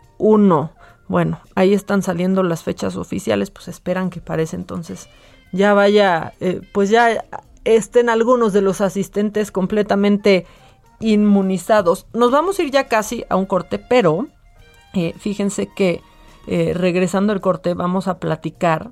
Está, está bien padre, ya habíamos platicado Adela y yo de este libro que se llama Historias de Mexicanas Chidas para Niñas chidísimas, en donde pues cuentan la historia de algunas mujeres que pues a las que hay que ponerles atención, mujeres inspiradoras para las nuevas generaciones eh, y vamos, vamos a platicar sobre, sobre esto. Eh, está Fernanda Tapia en ese, en ese libro, está la jefa Fabiana, hay, hay muchas mujeres increíbles que están eh, pues retratadas en este, en este libro. Las ilustraciones a mí me, la verdad es que me encantaron las ilustraciones de, de, este, de este libro. Me encantó cómo cuentan las, las historias. Va a estar con nosotros vía telefónica Inés Uni, que ya me dirá si así se dice su apellido o no, pero bueno, eh, supongo que es un problema que tiene comúnmente. Entonces no se vayan porque va a estar porque va a estar padre la plática y queremos hablar de todos los personajes que están en ese en ese libro. Las estoy eh, los estoy leyendo en, en Twitter. Eh, muchas gracias por todos los que me están acompañando hoy. Los estoy leyendo a todos. Dicen, no, mis emojis favoritos se van. No se van esos emojis, pero el, usé esos emojis para darles el ejemplo de los changuitos. En Dumbo está peor la escena de los elefantes rosas con el ratón se mete. No, a ver, es un mal viaje. A mí Dumbo me malviaja.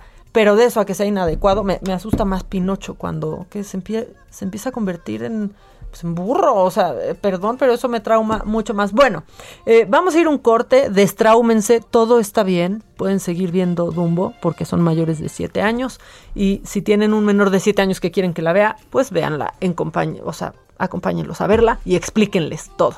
Vamos a ir un corte, regresamos, esto es Me lo dijo Adela, no le cambien y eh, pues aquí los espero en unos minutitos.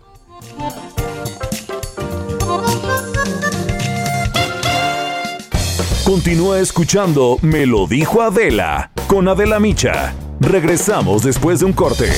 Heraldo Radio.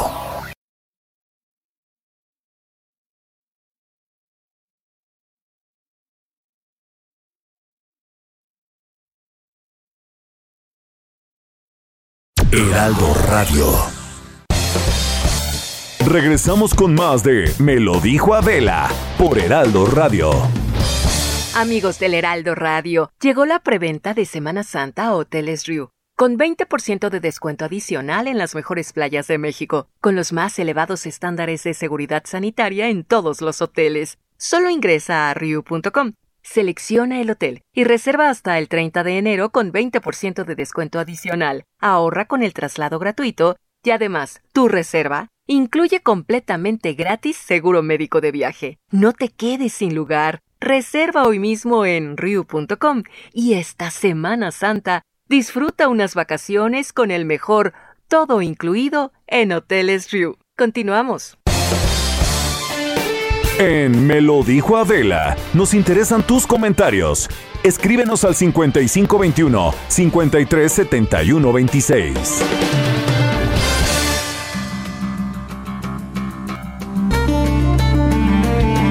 La entrevista.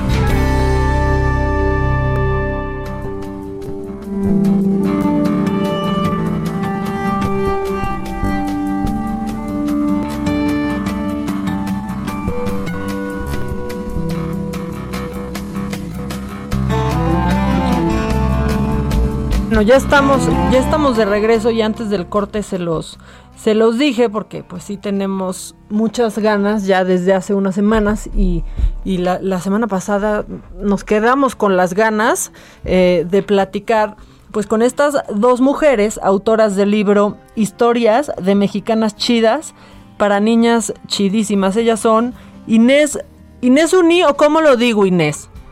Inés Uni. Uni, está bien. Inés Uni y Luciana Biondo. Luciana, ¿ya estás tú también por ahí? Acá estoy, Maca, hola. Hola, oigan, pues bienvenidas. ¿Qué librazos echaron? Muchas gracias por la invitación, buenos días y bueno, gracias por, te gustó nuestro libro. Fíjense que me encantó, me emocionó muchísimo, me gustó a mí, pero no podía aguantarme a llegar a ver a mi sobrina de tan solo tres años y enseñárselo y, y platicarle de estas mujeres esperando que la inspiraran tanto como, como a mí, que le, emocionaran sus historias tanto como, como a mí. ¿Cómo, ¿Cómo nace esta idea de mexicanas chidas para, para niñas chidísimas? había que innovarse, ¿no, Inés? En tiempos de COVID eh, habíamos empezado a gestar un poquito este proyecto por temas personales, por mis hijos, eh, con ganas de inspirarlos.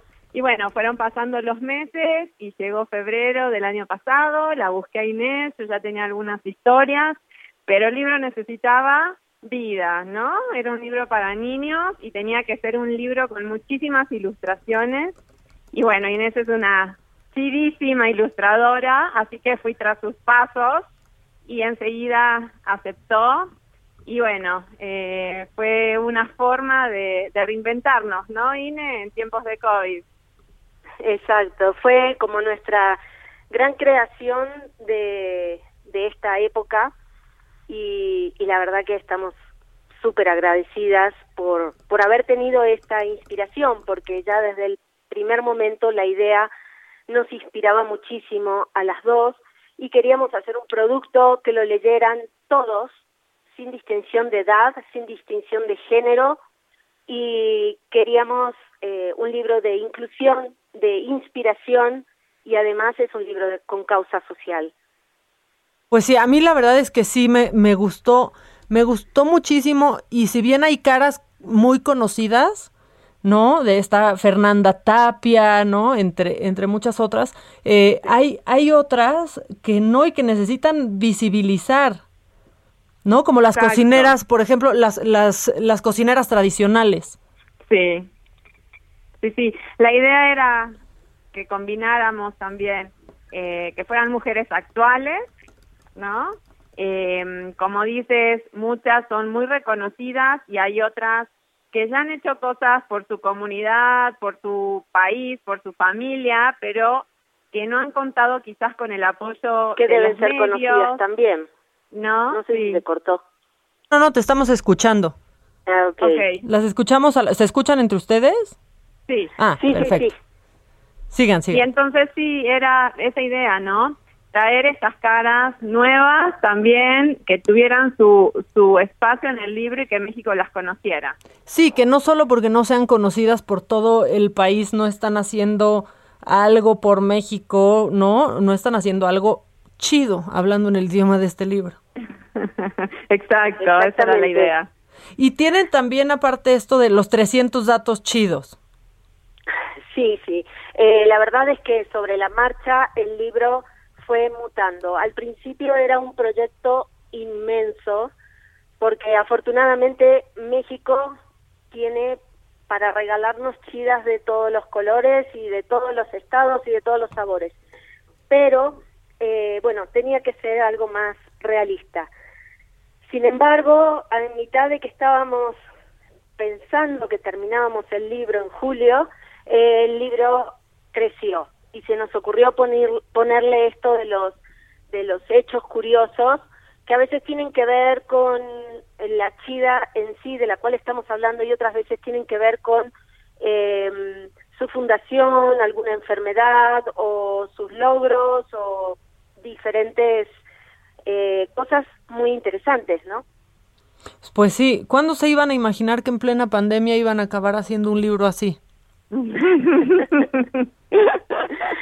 No, No, y cuando nos íbamos a imaginar que lo íbamos a hacer como un proyecto totalmente independiente y que, bueno, ya estamos en imprenta otra vez para la reimpresión y pensando en el Chidas 2. Oye, muy bien el Chidas 2, ya Adela y yo estamos pensando qué vamos a hacer para que nos incluyan. Oigan, a ver, ¿en qué, ¿cómo decidieron a las mexicanas chidas que iban a, a poner? ¿Qué, ¿Qué tenían que, con qué requisitos para ustedes tenían que cumplir estas mexicanas chidas? Mira, cuéntales. La parte que a mí me encanta es la investigación. Yo soy economista y eh, estudié historia en la UNAM, pero todavía no la he terminado.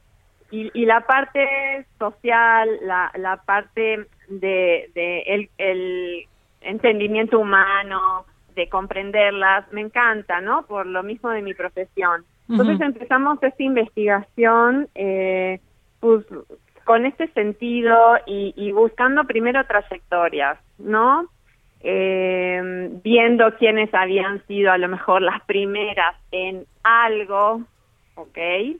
O, por ejemplo, eh, quiénes formaban parte de la lista de las mujeres más importantes o eh, quienes habían ganado el Premio Nacional a la Juventud. O sea, sí había algunos eh, indicadores, ¿no? Para acercarnos a esas eh, mujeres queridísimas.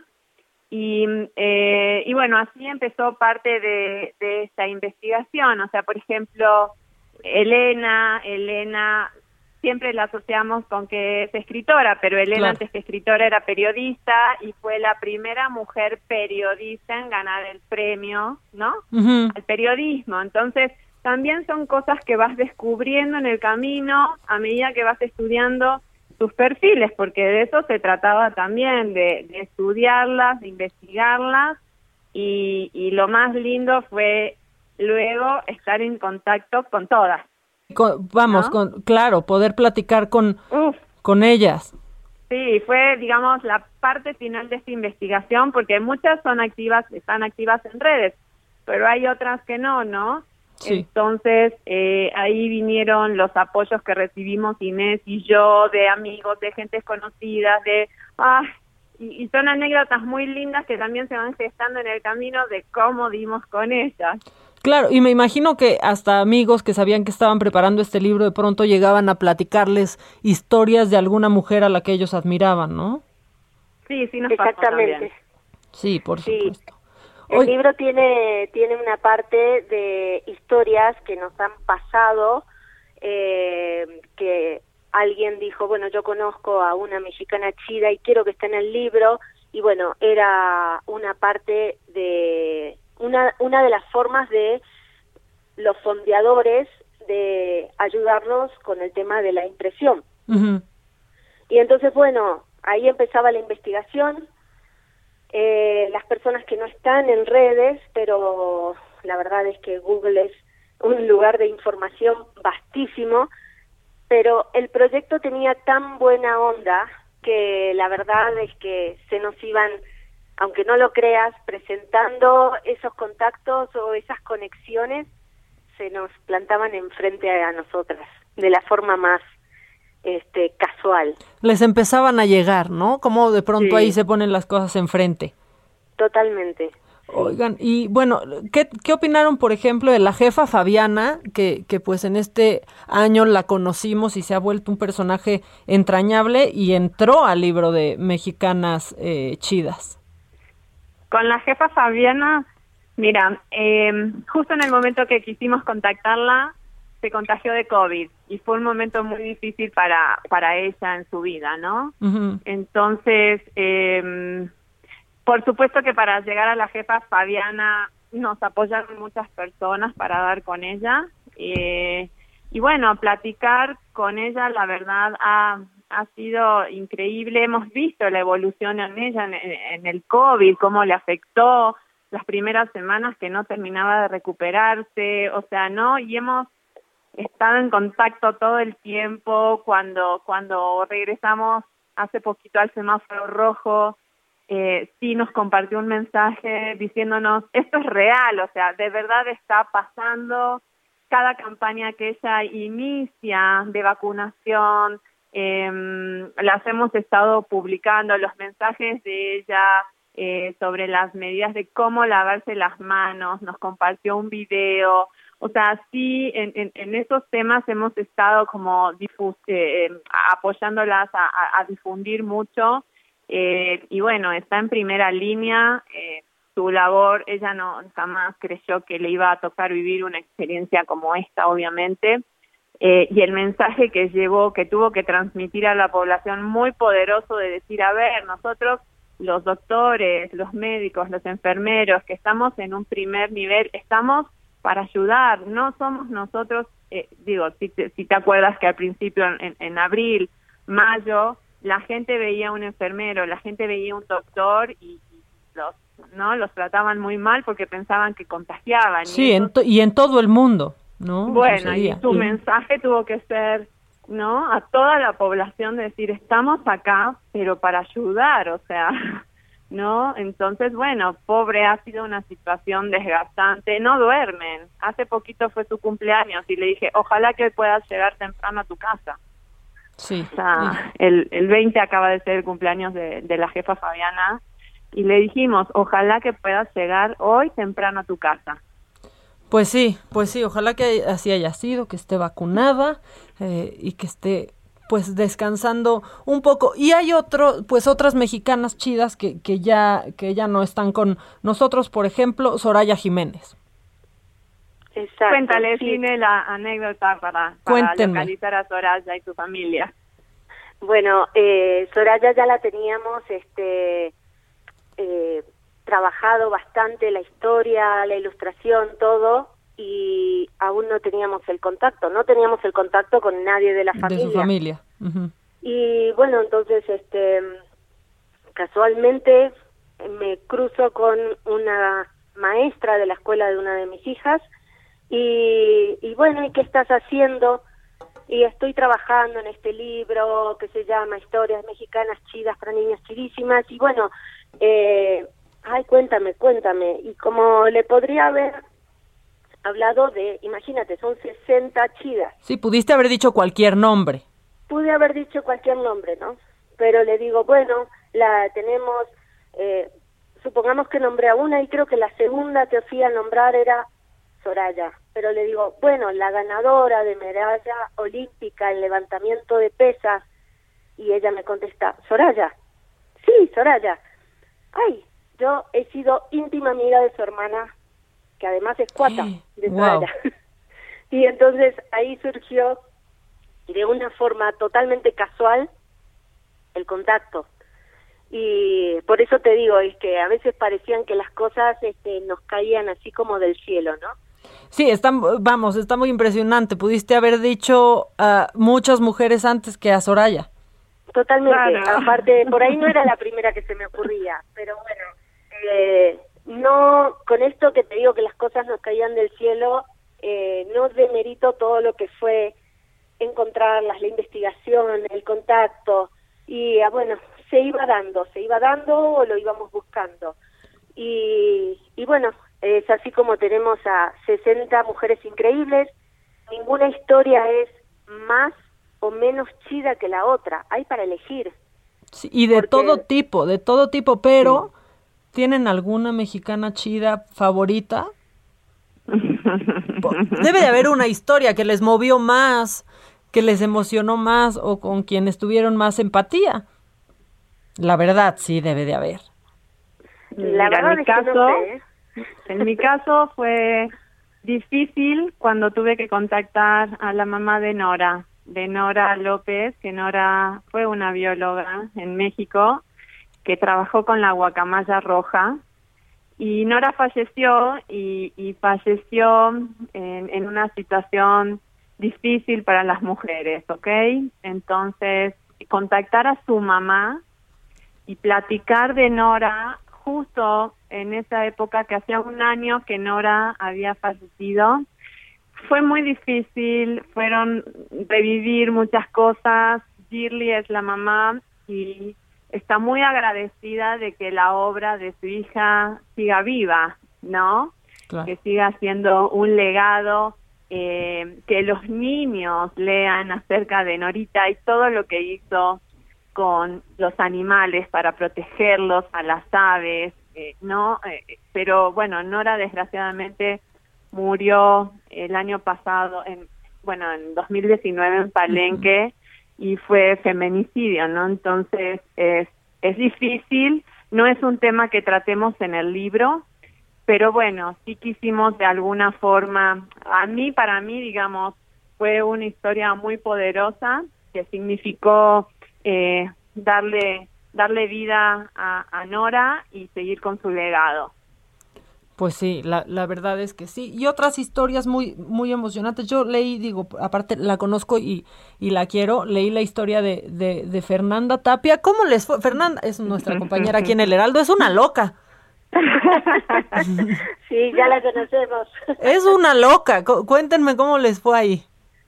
Súper bien. Eh, a Fernanda la conocía yo anteriormente por otro libro eh, ella, bueno, empecemos porque cuando yo estoy dibujando mucho tiempo tengo la radio de fondo, ¿no?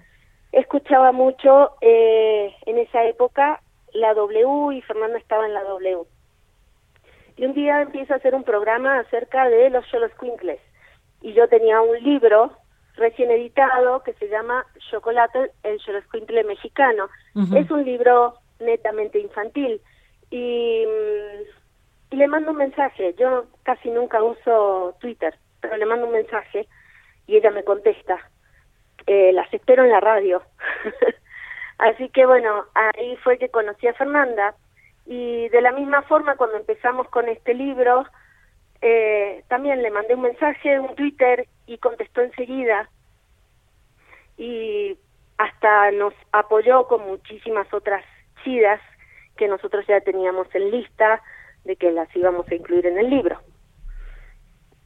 Y con Fernanda nos fue súper bien, sí, es súper divertida y muy loca. Como no, y, y, sobre todo es una mujer que, que rompió esquemas en, en la radio en México, eso, eso sin duda. Totalmente. Yo siempre digo que no tiene pelos en la lengua, ella puede hablar de cualquier tema y, y te lo dice de frente. Sí, desde los más serios hasta los más chacoteros, ¿no? Exacto. Sí, y, y también nos gustaba mucho su personalidad, que siempre tuvo que innovarse, ¿no? O sea, eh, digo, estar 40 años en la radio, eh, sí, sí, sí te obliga, ¿no? A, a estar innovándote, a no aburrir a tu público, actualizarte. Oye, sonando por todos lados sin hartar, ¿eh? Porque de pronto, pero era su programa, pero le cambiaba si era su voz en un comercial, ¿no? Y, de pronto, este, la revista del consumidor en las noches y te agarraba la, en la radio en la noche y la escuchabas. Totalmente, y además, este, ella, si te fijas, apoya a todas las causas de todos los débiles o los que necesitan apoyo. Así que también iba muy acorde al perfil de nuestro libro, que es un libro de inclusión. Pues sí, oigan, a ver, y ya por último, porque se nos está acabando el tiempo, ¿cómo fue? Híjole, pues ok hacerlo, pero sacar un libro en pandemia es valiente también, ¿eh? Nos animamos. O sea, sí es de valientes. mucho miedo.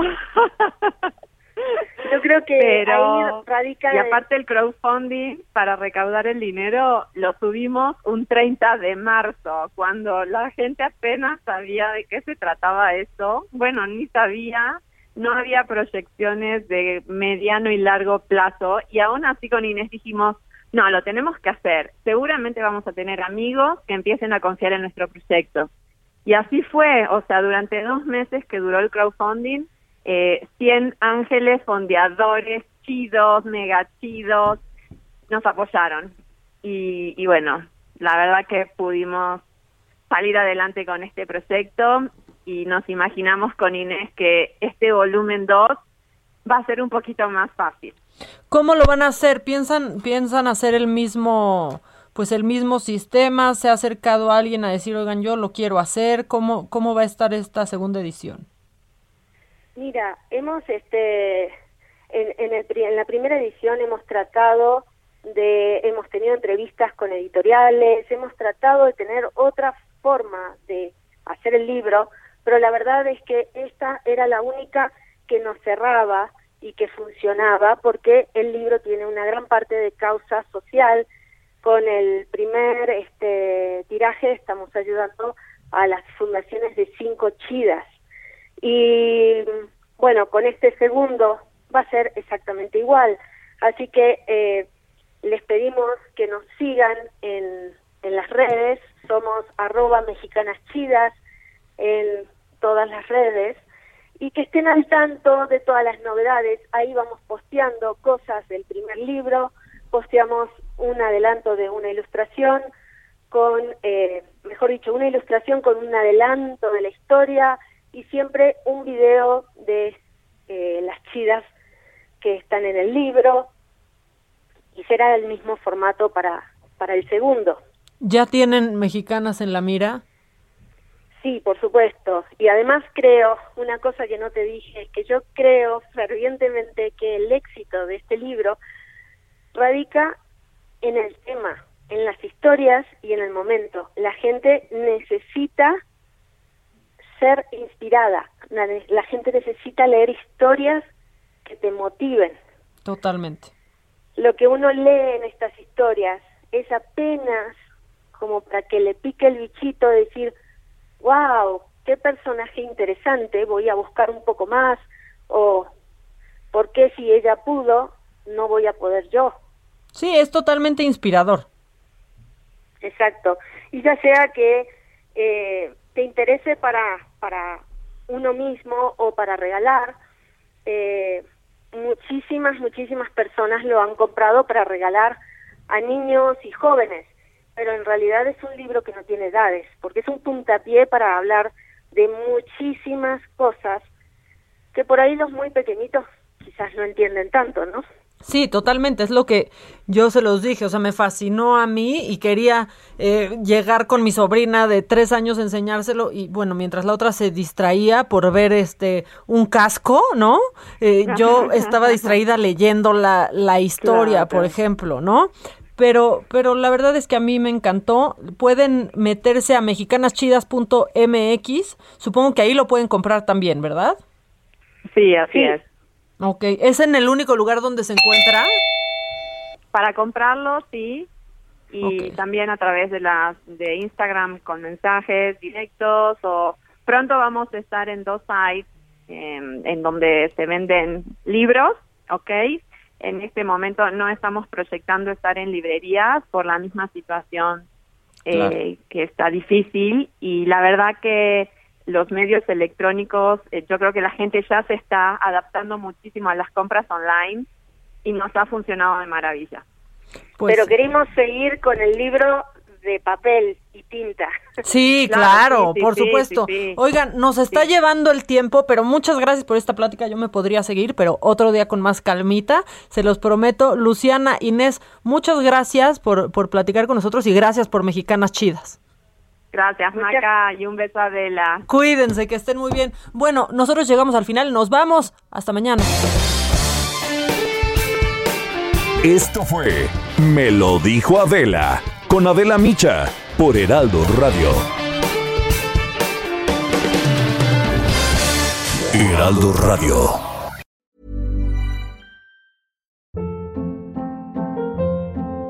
Hold up. What was that? Boring. No flavor. That was as bad as those leftovers you ate all week. Kiki Palmer here, and it's time to say hello to something fresh and guilt-free. Hello Fresh. Jazz up dinner with pecan-crusted chicken or garlic butter shrimp scampi. Now that's music to my mouth. Hello Fresh. Let's get this dinner party started. Discover all the delicious possibilities at hellofresh.com.